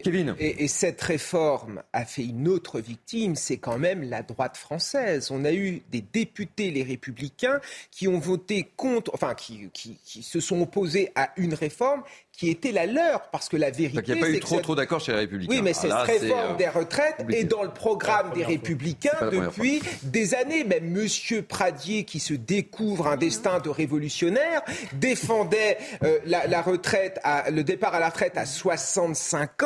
Il y a encore quelques mois, un petit peu de cohérence. Et Éric Ciotti, que j'estime beaucoup, on voit bien évidemment, qui euh, ne, gère pas euh, finalement euh, ce parti. Et les électeurs ne comprennent évidemment pas. Donc on a une droite divisée entre, d'un côté, ceux qui sont responsables, ceux qui veulent évidemment une réforme, et de l'autre, hein, des gens qui sombrent dans un populisme complètement déplacé par électoralisme, et je trouve ça dommageable. Michael Non, je ne serais pas tellement d'accord, parce que les républicains souffrent d'un effet conjoncturel qui est la défaite au présidentiel. Ça, c'est sûr que la défaite divise alors que la victoire euh, a tendance à souder. Mais en plus de ça, ils payent une division sur plusieurs sujets qu'ils ont depuis des années. Elle n'arrive pas de nulle part non plus. Je veux dire, au moment des européennes, déjà en 2019, il y avait une ligne de fracture entre une ligne plutôt souverainiste incarnée par François-Xavier Bellamy et une autre plutôt pro-européiste, incarné par la deuxième de la liste, c'est-à-dire Agnès Evren. Donc ils sont divisés sur beaucoup de sujets. L'Europe, la, sécurité, la réforme des retraites. Non, mais c'est un sujet parmi d'autres sur lequel ils sont divisés. Je ne pense pas que ce soit seulement par populisme que certains se sont opposés à ça. Je pense qu'ils se sont mis derrière Valérie Pécresse et que par opportunisme, ils ont soutenu cette réforme au moment des présidentielles, mais je pense que certains chez LR ont vraiment une veine sociale qui, qui, leur empêche, en tout cas, de soutenir cette réforme dans la manière dont elle a été présentée aux Français. On va marquer une pause. Je signe et je siffle la mi-temps, parce que c'est la, publicité. Mais on va reparler évidemment de ce 49.3. On va parler euh, évidemment de ce courrier euh, d'Emmanuel Darmanin qui euh, veut protéger les élus. Augustin, merci. Noémie Schulz nous dira tout justement sur ce courrier de, Gérald Darmanin. Et on parlera du RIP, je veux dire? Référendum d'initiative populaire. J'ai pas entendu. Populaire. Très bien, référendum d'initiative partagée. Non, populaire. Ah, partagé. Eh oui, voilà. Ah oui, oui, oui, oui, oui, oui. Non, partagé, messieurs, dames. Allez, on marque une pause. Merci, Augustin. Vous êtes bien sur CNews, il est 13h30, c'est toujours Midi News The Weekend. La dernière ligne droite avec mes grands témoins. Ils sont très en forme ce matin, mais c'est vrai qu'il y a tellement de thèmes d'actualité. Aujourd'hui, on en parle et on en reparle. Mais tout de suite, c'est l'info avec Mickaël Dos Santos. Après la faillite de la Silicon Valley Bank et les difficultés de Crédit Suisse, la Fédération bancaire française se veut rassurante. Aucun risque de contagion dans l'Hexagone. Les établissements français sont solides. Presque tous sont soumis à des règles spécifiques de prudence comme des exigences de fonds propres. Plus de 2 tonnes de tabac de contrebande saisies aujourd'hui en région parisienne. Les 750 000 euros de cartouches de cigarettes étaient stockés dans un parking souterrain à Orly. Deux hommes de nationalité polonaise ont été interpellés alors qu'ils s'apprêtaient à livrer de la marchandise. En 2022, les saisies de tabac ont bondi de près de 60%. Et puis léger mieux dans les transports ce week-end. Dans les gares, prévoyez 4 TGV sur 5, 3 TER sur 5 et une amélioration du trafic en Ile-de-France. Côté ciel, les perturbations sont prévues uniquement pour lundi. La direction générale de l'aviation civile a demandé l'annulation de 30% des vols à Paris-Orly et 20% à Marseille-Provence. Merci Mickaël. Dernière ligne droite donc euh, pour euh, Midi News Weekend. Toujours avec moi euh, Naïma Mfadel, Kevin Bossuet, Marc Varno, Mickaël Sadoun et Noémie Schulz, spécialiste police-justice qui nous a rejoint. Et on parlera dans, quelques instants d'un message adressé par Gérald Darmanin au, au préfet. Un télégramme, oui, envoyé au préfet. Télégramme, il faut être très précis. On en parlera dans, quelques instants. Euh, on va parler du, du, RIT, si vous le voulez bien. Euh, à l'Assemblée, les opposants à la réforme des retraites ne désarment pas. Ils ont encore espoir de bloquer euh, le projet de l'exécutif grâce à un outil, donc le référendum d'initiative partagée. Partagée, c'est important. Explication, Célia Barotte, on en parle juste après. Convoquer la rue pour contraindre le gouvernement, c'est le projet du Parti communiste français. Plus de 250 parlementaires se seraient accordés et seraient prêts à déposer une proposition de loi pour un référendum d'initiative partagée, avec toujours le même objectif, bloquer la réforme des retraites. C'est un outil puissant qui n'a jamais euh, été euh, mobilisé jusqu'à son terme, mais nous pensons que c'est une bonne option. Ce référendum d'initiative partagée, si le gouvernement continue à s'entêter, euh, le mettra euh, devant la réalité du pays. Portée par la gauche, cette procédure est également envisagée par des représentants de la droite. Il y a un conflit de légitimité entre d'un côté le président et de l'autre l'Assemblée nationale. Soit c'est la rue qui le tranchera, et je ne le souhaite pas, soit c'est le peuple français qui arbitrera par le suffrage. Et le référendum est la meilleure solution. Pour être validé, le référendum d'initiative partagée doit être soutenu par au moins 185 parlementaires et recueillir près de 5 millions de signatures citoyennes. Et certains Français y sont déjà favorables. Bah, je crois que c'est beaucoup plus logique parce que c'est plus personnel peut-être. Je trouve que ce serait une bonne chose. Voilà, c'est bah, plus démocratique. Le Conseil constitutionnel dispose d'un mois pour vérifier la conformité du référendum. Une fois enclenché, le projet de loi sur la réforme des retraites sera suspendu pendant neuf mois, période imposée pour recueillir les signatures nécessaires. Michael, petite réaction. Bonne ou mauvaise solution?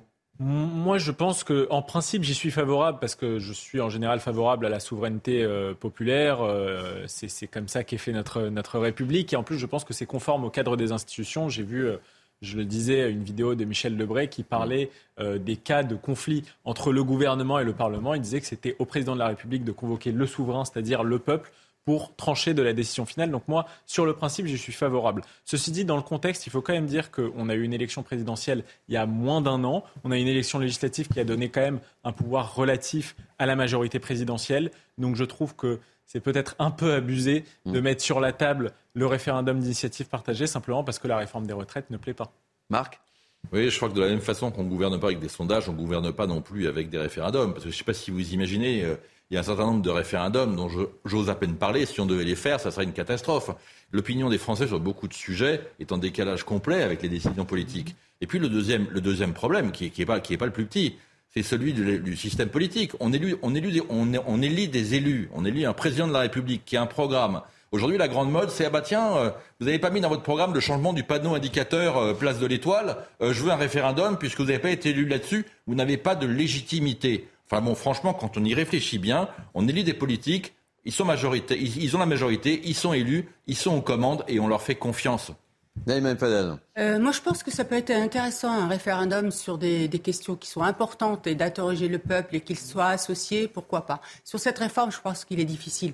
Je, me demande quelle question on va poser. On va dire, vous êtes pour ou contre? Non, le gouvernement veut faire une, réforme. Après, euh, moi, je pense aussi qu'on paye le fait qu'il n'y a pas eu de campagne électorale pendant les présidentielles. On paye le fait, le fait qu'on nous ait un peu euh, j'allais dire, euh, euh, je ne trouve pas mon, mot, mais on nous, a, on nous a empêché en fait d'avoir ce moment important où on pouvait comparer euh, les différents programmes et se faire notre idée. Rappelez-vous que Emmanuel Macron, en fait, n'avait pas vraiment de, programme.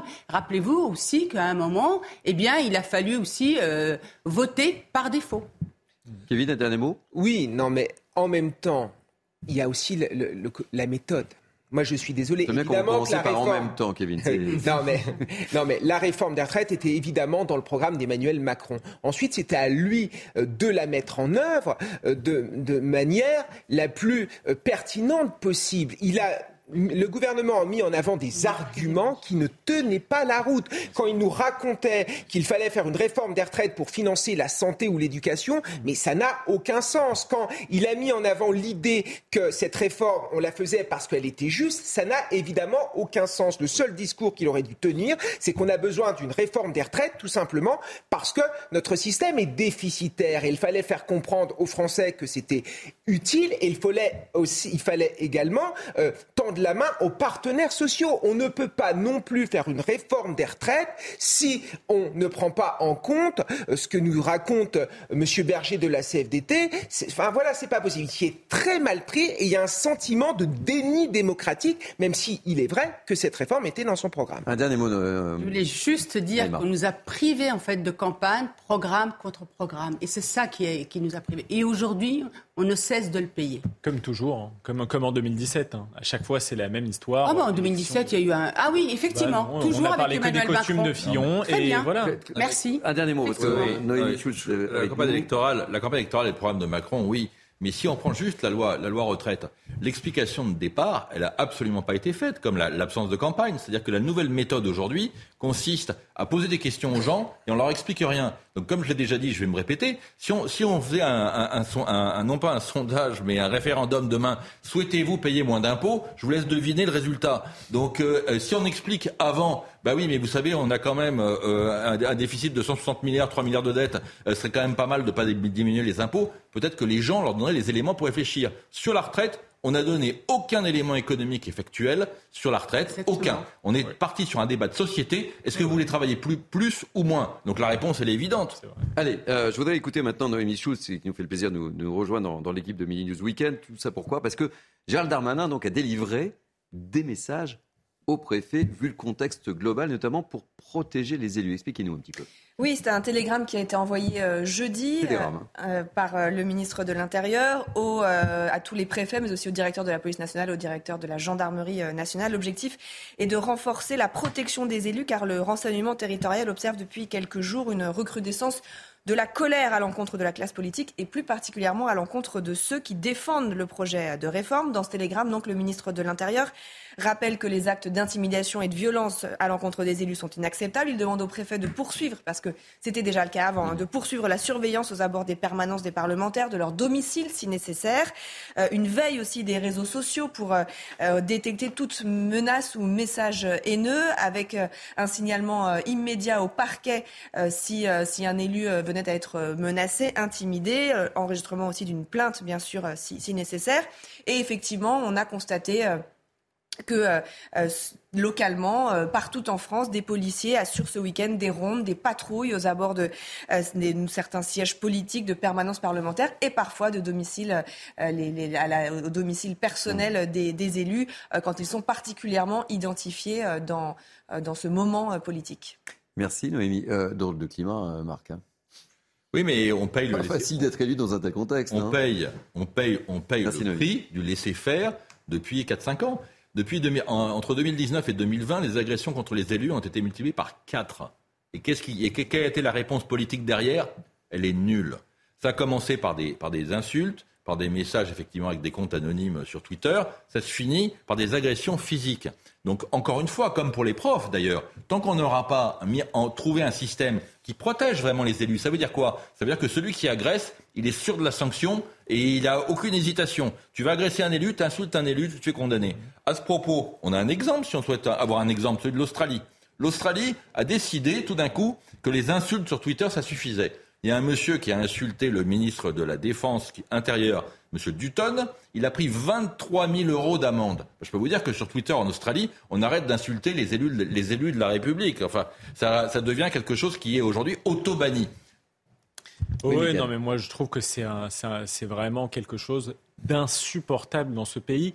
Et ça a été créé en effet par une complaisance générale. Je rappelle que quand même les élus de la France insoumise et de la NUPS ont une complaisance vis-à-vis de certaines formes de violence vis-à-vis de la majorité, que la majorité elle-même n'a pas toujours manifesté euh, sa solidarité vis-à-vis de certains élus du Rassemblement national qui pouvaient subir certaines violences ou de reconquête. Donc ce contexte de je laisse faire la violence pourvu que la violence s'exerce sur mon adversaire, va pourrir la politique. Je pense que les talents, à terme, ne se dirigeront plus vers la politique, qu'on va avoir donc une classe politique qui sera vraiment mmh. minable, pas au niveau. Et je pense que tout le monde aurait intérêt à ce que ce genre de violence soit réprimé de manière euh, définitive et extrêmement ferme. Naïm Fadel oui, ben je rejoins ce qui vient d'être dit. Je voudrais aussi rappeler que non seulement les élus sont menacés, mais aussi leurs familles, leurs enfants jusqu'à leur porte. Donc c'est ça qui est gravissime aujourd'hui. 91%, il y a eu un questionnaire qui a été envoyé à tous les, élus. 91% euh, se plaignent d'avoir eu au moins une agression verbale. Et effectivement, pour rejoindre ce qu'a dit Michael, eh bien aujourd'hui, on a moins en moins de personnes qui ont envie de s'engager, d'être élus. Qui, qui a envie? Merci Noémie. Vous pouvez rester si vous voulez ou pas. Hein. Il reste 5 minutes dans cette émission. Vous êtes la bienvenue parce que là, maintenant, arrive le grand rendez-vous. Coup de cœur, coup de griffe. C'est ça. Coup de cœur, coup de griffe. Avec le jingle, normalement.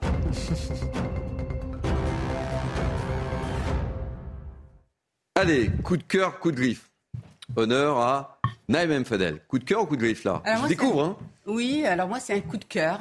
Ah, on commence par un coup de cœur, ça me fait plaisir. Euh, Jean Durjardin, qui lors d'une émission a fait une déclaration d'amour à notre pays. Il a dit qu'il faut que la France s'aime, euh, et, à travers lui, j'ai vu toutes ces personnes-là qui n'arrêtent pas de dénigrer, ces artistes qui n'arrêtent pas de dénigrer notre pays, qui veulent le déboulonner, qui veulent le déconstruire. Donc un artiste qui vient déclarer son amour à, la France et qui nous dit d'aimer notre pays, eh bien voilà, moi ça me fait chaud au cœur et j'ai envie de dire à tous les Français, devenons chauvins, patriotes, aimons notre pays. Eh ben, je vous sens ému, euh, ma chère Naïma. Allez, euh, Kevin Bossuet, coup de cœur ou coup de griffe? Un coup de griffe, un coup de ah. griffe. Ah, évidemment. Un le geste, le geste. Voilà, très bien, c'est important. Un coup de griffe contre les groupuscules d'extrême gauche euh, qui mène une véritable campagne totalitaire au sein de nos universités, c'est-à-dire que ces groupuscules font la pluie et le beau temps. On a eu au cours de ces derniers jours hein, des euh, conférences qui ont été annulées. Je pense à la conférence de Stanislas Rigaud à Nice, je pense à la conférence d'un élu au sein de l'université euh, de Grenoble qui était là pour parler euh, de, de la fonction d'élu local. Et toujours, ce sont euh, ces gens d'extrême gauche qui font pression pour que finalement la conférence ne puisse pas avoir lieu. Et je voudrais saluer également euh, les, gens du syndicat de l'UNI et de la cocarde étudiante qui luttent contre euh, ces derniers. Donc vraiment, bravo à eux.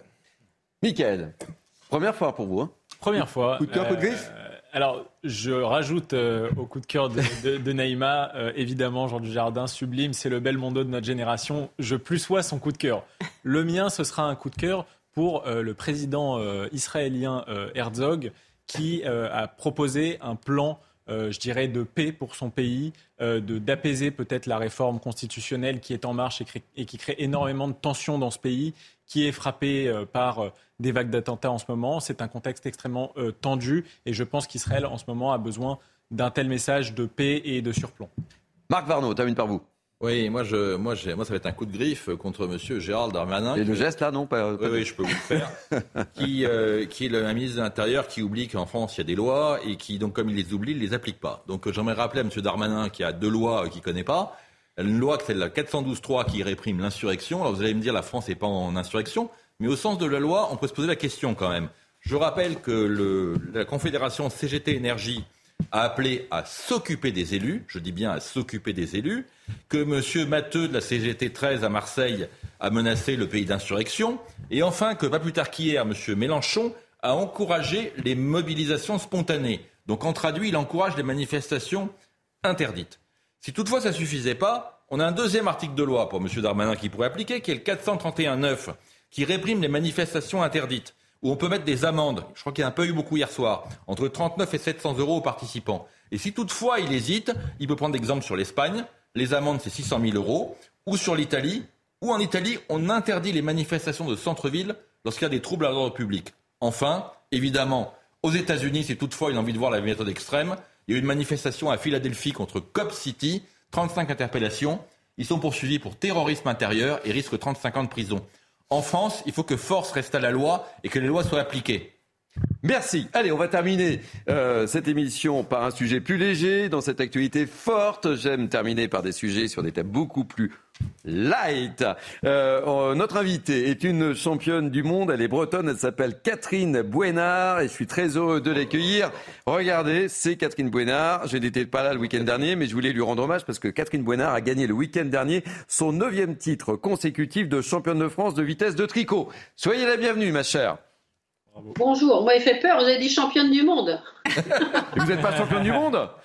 Bah non Ah, bah alors vous êtes championne quand même France, hein, déjà. Vous êtes championne de France déjà. Alors c'est quoi cette discipline, la règle du jeu? C'est euh, votre record, je crois que c'est 242 mailles en 3 minutes, hein, c'est ça? Ça c'était, oui, dimanche dernier à la, porte de Versailles. Mais mon record autrement de 2019, euh, c'est 267 mailles en 3 minutes. Alors attendez, vous avez accepté le challenge. On va, euh, François Epp, euh, qui m'assiste dans la production de cette émission, va mettre le chrono. Et on va voir, vous avez trois minutes pour essayer de battre le record. On y va? Ça va être compliqué de faire deux choses en même temps, mais bon. Trois, et vous me parlez en même temps. Trois, deux, c'est parti. Allez, c'est lancé. Euh, ça fait combien de temps que vous faites ça, en fait, ma chère C'est pas facile, hein, Catherine eh Non, c'est pas facile de. Euh, combien euh, Je tricote depuis l'âge de 6-7 ans à peu près. Et ben, je fais de la vitesse euh, uniquement pour le salon de l'aiguille en fait depuis 2013. Et mais vous tricotez quoi dans la vie? Vous tricotez des pulls, vous tricotez des écharpes ou vous tricotez uniquement pour la compétition?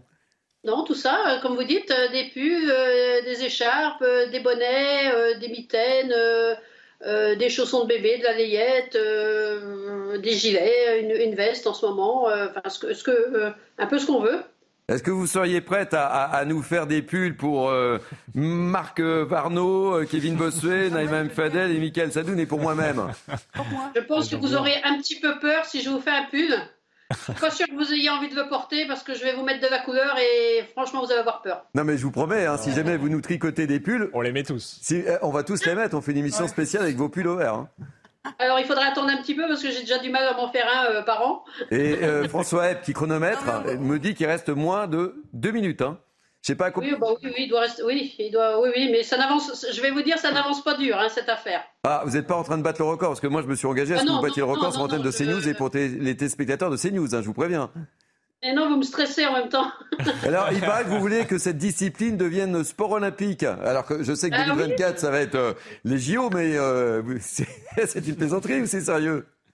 Je pense que pour 2024, c'est un petit peu plié, mais pourquoi pas euh... Continue à tricoter. Comment? Continue à tricoter, on va pas battre le record. Ah ben c'est ce que je fais, mais je tourne, il me faut le temps de tourner mon tricot, vous êtes, vous êtes rigolo, ouais. Et quels sont vos plus gros, euh, vos plus grandes concurrentes ou concurrents, parce que des hommes tricotent aussi, je crois. Hein eh ben, on a Dernière minute, me dit euh, François, dépêchez-vous. On a juste vu un homme cette année, sinon, bah, ma, ma challenger euh, direct, c'est Isabelle. Euh, qui est bah, euh, depuis 8-9 ans, euh, voilà, deuxième. Et puis nous avons une troisième, là, désormais, qui s'appelle Claudine, qui habite dans le, dans le Pas-de-Calais. Alors, dimanche dernier, elles ont dit toutes les deux qu'elles ne visaient pas de prendre ma place. Donc, bon, c'est Parce que vous êtes indétrônable, c'est ça, en fait Et comment. Par contre, Claudine, qui est troisième, veut bien devenir deuxième. Donc, ça peut, ça peut promettre de l'animation. Donc, vous êtes premier avis, si j'ai bien compris Comment? Vous êtes premier avis en fait, vous êtes champion avis. Si vos concurrents disent non, on va lui laisser la place, la première ah, place. Bah, ah bah mais il y a peut-être d'autres concurrences en France, hein Voilà, attention. 10 secondes. 9. 10 secondes. 8. 8. 7. 5. 3. 2. 1. C'est fini. Stop. Combien? Alors attendez. Catherine Bouénard, combien?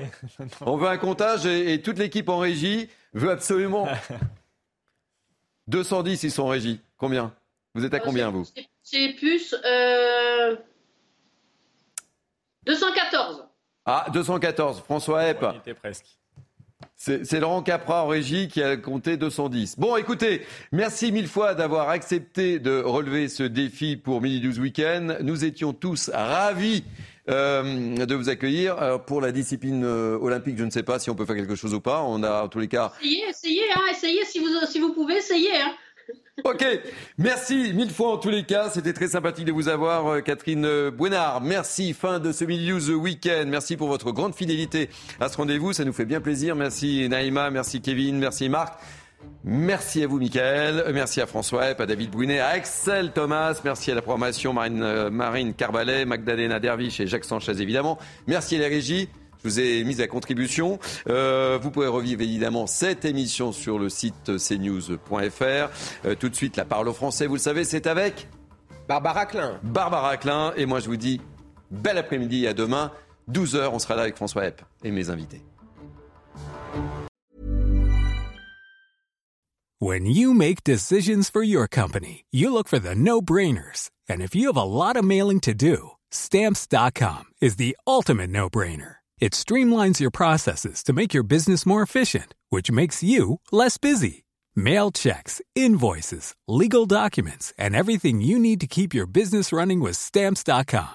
Seamlessly connect with every major marketplace and shopping cart. Schedule package pickups and see your cheapest and fastest shipping options from different carriers. With rates up to 89% off USPS and UPS rates. And with the Stamps.com mobile app you can take care of mailing and shipping wherever you are. Make the same no-brainer decision as over 1 million other businesses with stamps.com. Sign up with code program for a 4-week trial plus free postage and a free digital scale. No long-term commitments or contracts. That's stamps.com. Code program.